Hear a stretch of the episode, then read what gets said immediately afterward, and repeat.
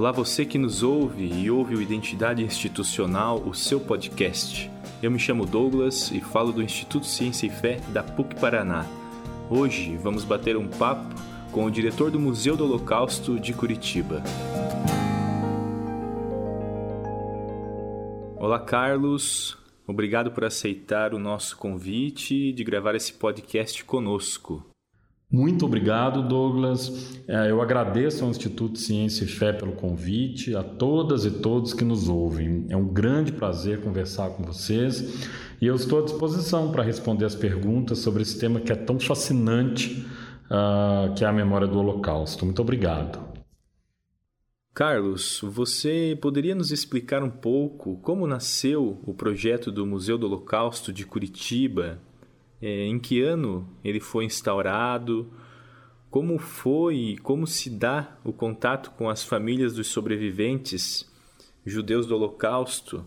É, eu já visitei o museu, por exemplo, eu sei que lá tem muitos utensílios assim que foram doados por essas famílias é, doam lembranças ao museu, como objetos, cartas, esses utensílios muito particulares que talvez tenham ficado guardados por muito tempo e aí vocês conseguem esses materiais, assim, como é esse contato com as famílias?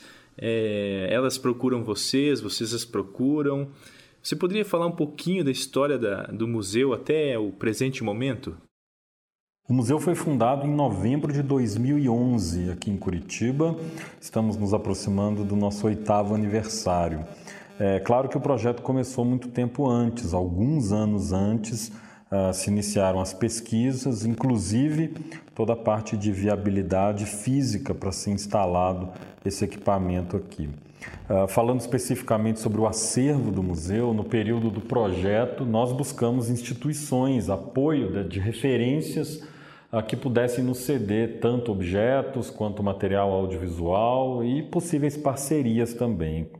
Ah, nós estamos falando de instituições que lidam com a memória, com a educação, com a pesquisa relacionados ao Holocausto. Ah, o Yad Vashem, que é o Museu do Holocausto Memorial em Jerusalém, e o Museu do Holocausto de Washington, são as duas grandes referências, ah, nos cederam material. Quando o museu foi inaugurado, praticamente todo o acervo que consta, que constava na exposição permanente do museu, acabou sendo cedido por algumas dessas instituições, incluindo o Yad Vashem e o Museu de Washington.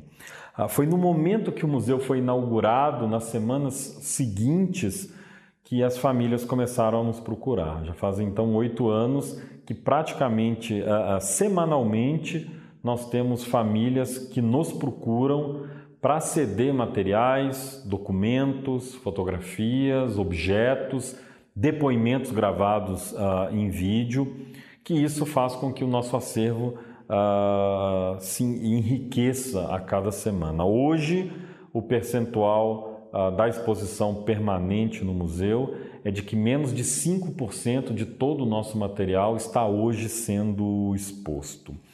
É Bom, cerca de 650 alunos nos visitam a cada semana aqui, muitos vêm de muito longe, não só de Curitiba, da região metropolitana, também do interior do estado, Santa Catarina, Rio Grande do Sul, interior de São Paulo. Ah, são cerca de 20 visitas mediadas por semana. Ah, o museu tem crescido também do ponto de vista da sua própria equipe de colaboradores. Hoje são vários departamentos Dentro do museu, a gente, existe um departamento pedagógico, que é o maior deles, é o que tem o maior número de pessoas, que vai incluir os mediadores educativos, da produção de material para as escolas, uh, cursos para professores, toda a parte educativa, o coração fica ali. Mas também o departamento de história, o departamento de museologia, o departamento acadêmico, que vai fazer essa ponte uh, com as universidades, gerar esses eventos. Uh, um, catalogar e criar material acadêmico. Existe um projeto uh, já em andamento em que todos os colaboradores do museu escrevem artigos científicos uh, para serem publicados. Há o departamento de comunicação de redes sociais, que é muito importante também para a visibilidade do museu e para nos ajudar a contar essas histórias. O departamento de exposições itinerantes, hoje o museu tem oito exposições, oito mostras uh, itinerantes. Hoje, nesse momento, três estão rodando aí pelo, uh, pelo país. Um departamento de infraestrutura, enfim, uh, são quase 30 profissionais envolvidos nesse, nesse equipamento para concluir e para fazer com que essa missão de lembrar e nunca esquecer seja realizada diariamente aqui em Curitiba. Carlos, há alguma relação entre o Museu do Holocausto de Curitiba com o memorial oficial para lembrar as vítimas do Holocausto que fica em Israel, o conhecido Yad Vashem? Na época do projeto, eh, nós estreitamos relações com o Yad Vashem eh, em Jerusalém, inclusive com a seção de acervo e de material audiovisual que fez parte do projeto ah, do museu. Hoje em dia, Existe uma parceria entre o Museu do Holocausto de Curitiba e o Yad Vashem que envolve troca de materiais, é, aquisição de mostras, de exposições, a possibilidade de fazer pesquisa detalhada nos bancos de dados e também, esporadicamente, envio da nossa equipe para cursos na Escola Internacional do Yad Vashem. É, um dos diretores do Yad Vashem, que se aposentou recentemente, o professor Abraham Milgram, que nasceu na Argentina, cresceu aqui em Curitiba, Uh, já vive há décadas em Israel. Ele continua como nosso consultor, é também uma ponte entre o museu e, a instituição em Israel. É, um exemplo é, relevante dessa parceria é um projeto que o Museu do Holocausto de Curitiba está lançando nesse segundo semestre, ah, uma viagem para a Europa e para Israel com alunos do nono ano do ensino fundamental, um projeto chamado A Vida em Movimento, que é pioneiro no mundo inteiro, e o roteiro detalhado, a mediação da visita nos locais.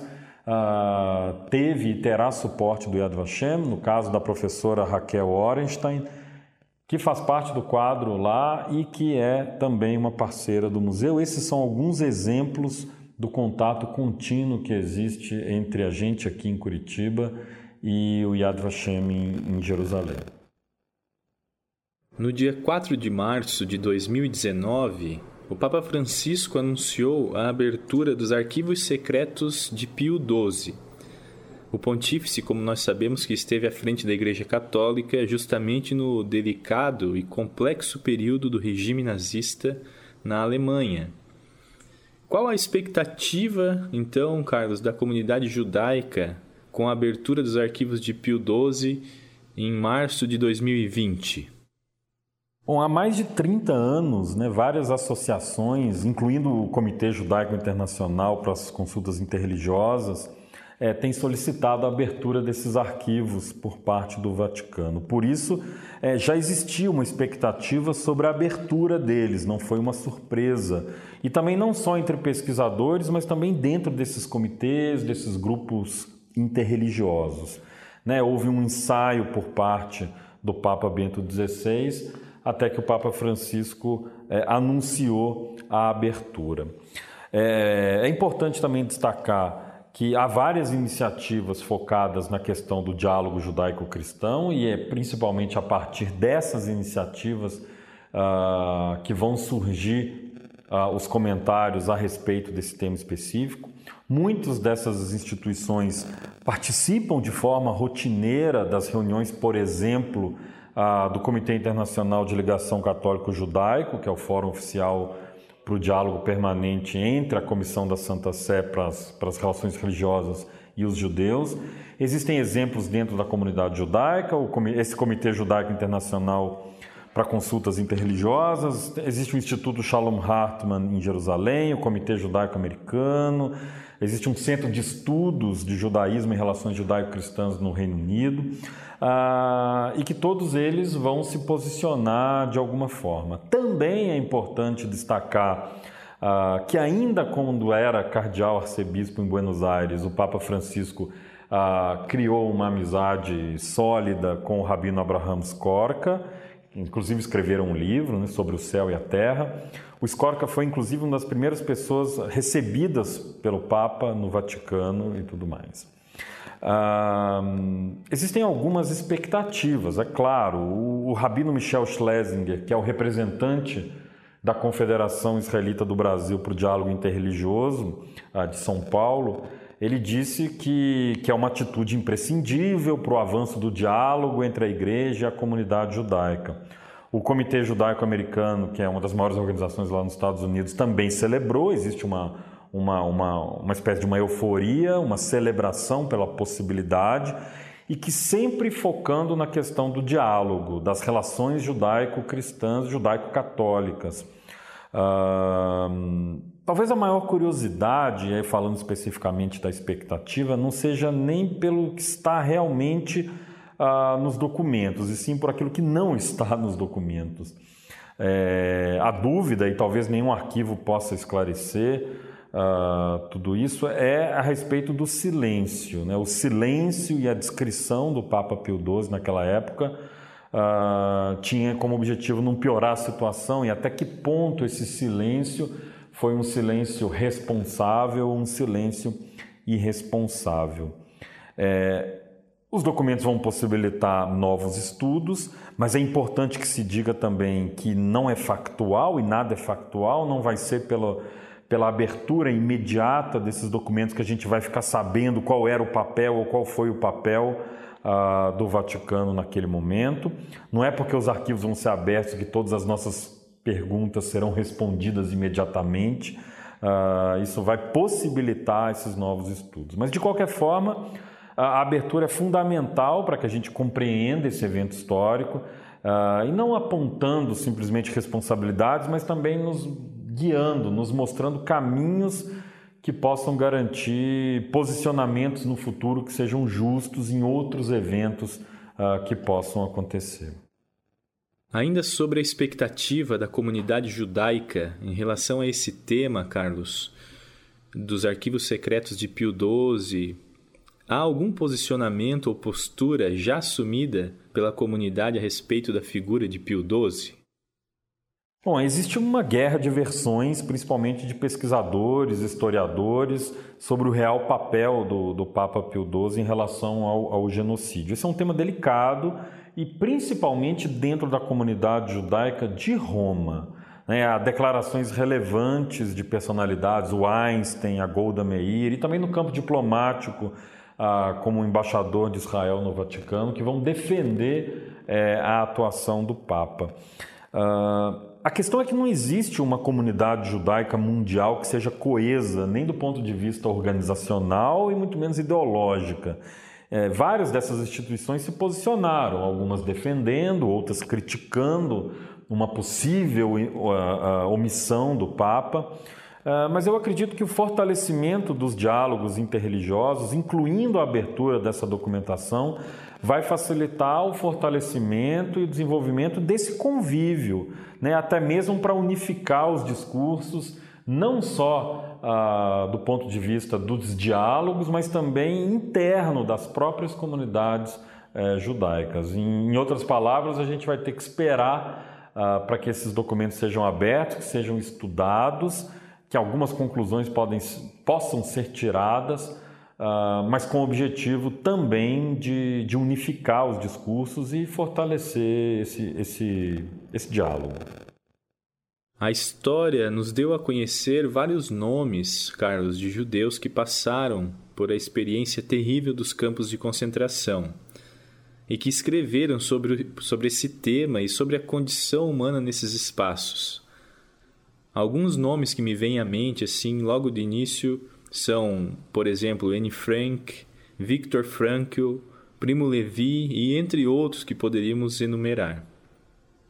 Enquanto diretor do Museu do Holocausto de Curitiba, que mensagem essas personalidades nos deixaram para a atualidade ou nos deixam para a atualidade? É possível falarmos de esperança mesmo diante de situações extremas? Bom, ah, nós aqui no Museu do Holocausto de Curitiba, nós acreditamos que, que o grande legado e as grandes lições que o Holocausto nos proporciona tem esse, esse poder de atingir a atualidade. É, nós falamos sobre uma construção de uma memória do Holocausto que seja universal, mas que também seja atual. Né, que a memória fala sobre o presente, fala sobre o futuro e se utiliza de um evento lá no passado que nos possibilite utilizá-lo como uma ferramenta, como, uma, como um instrumento pedagógico. Ah, é possível nós falarmos não apenas de esperança, uh, mas que essas mensagens têm um papel fundamental também de transmitir outros valores. Né? Nós falamos sobre o Holocausto, nós falamos sobre tolerância, nós falamos sobre respeito, sobre diversidade, sobre equidade, uh, justiça, uh, nós falamos sobre também igualdade, falamos sobre direitos humanos, resistência, resiliência, valores importantes que, dentro de um conjunto que nós chamamos de ética, podemos tomar decisões, né? saber o que é certo o que é errado, viver em sociedade. Nós aqui no museu acreditamos que não se transmite o Holocausto simplesmente por se transmitir. O objetivo do museu aqui não é transmitir por si só o Holocausto, e sim utilizá-lo como essa ferramenta para se transmitir é, valores. Existem uh, muitos exemplos de muitas frases, muitos depoimentos de sobreviventes que falam sobre esses temas uh, de forma tão aberta e tão cativante. Há cerca de dois anos o museu lançou uma exposição itinerante, né? ela tem percorrido alguns lugares do Brasil. Uh, ela está em cartaz no momento na cidade de Santa Maria, no Rio Grande do Sul, a chamada Entre Aspas, ah, que são recortes de trechos de depoimentos, de entrevistas, de biografias ah, de sobreviventes, já idosos, ah, falando sobre essas questões relacionadas à vida, transmitindo essas mensagens que nós acreditamos que tem um poder transformador, um poder imenso de transformação de uma sociedade ah, para que nós possamos construir essa sociedade mais justa, melhor ah, para todos nós. Ah, é possível falarmos de esperança, mesmo diante de situações extremas, é, a partir do momento que a gente compreenda essas lições e não faça uma viagem no tempo para ver como era isso lá atrás, mas que a gente proporcione para os jovens trazer essas histórias até os dias de hoje.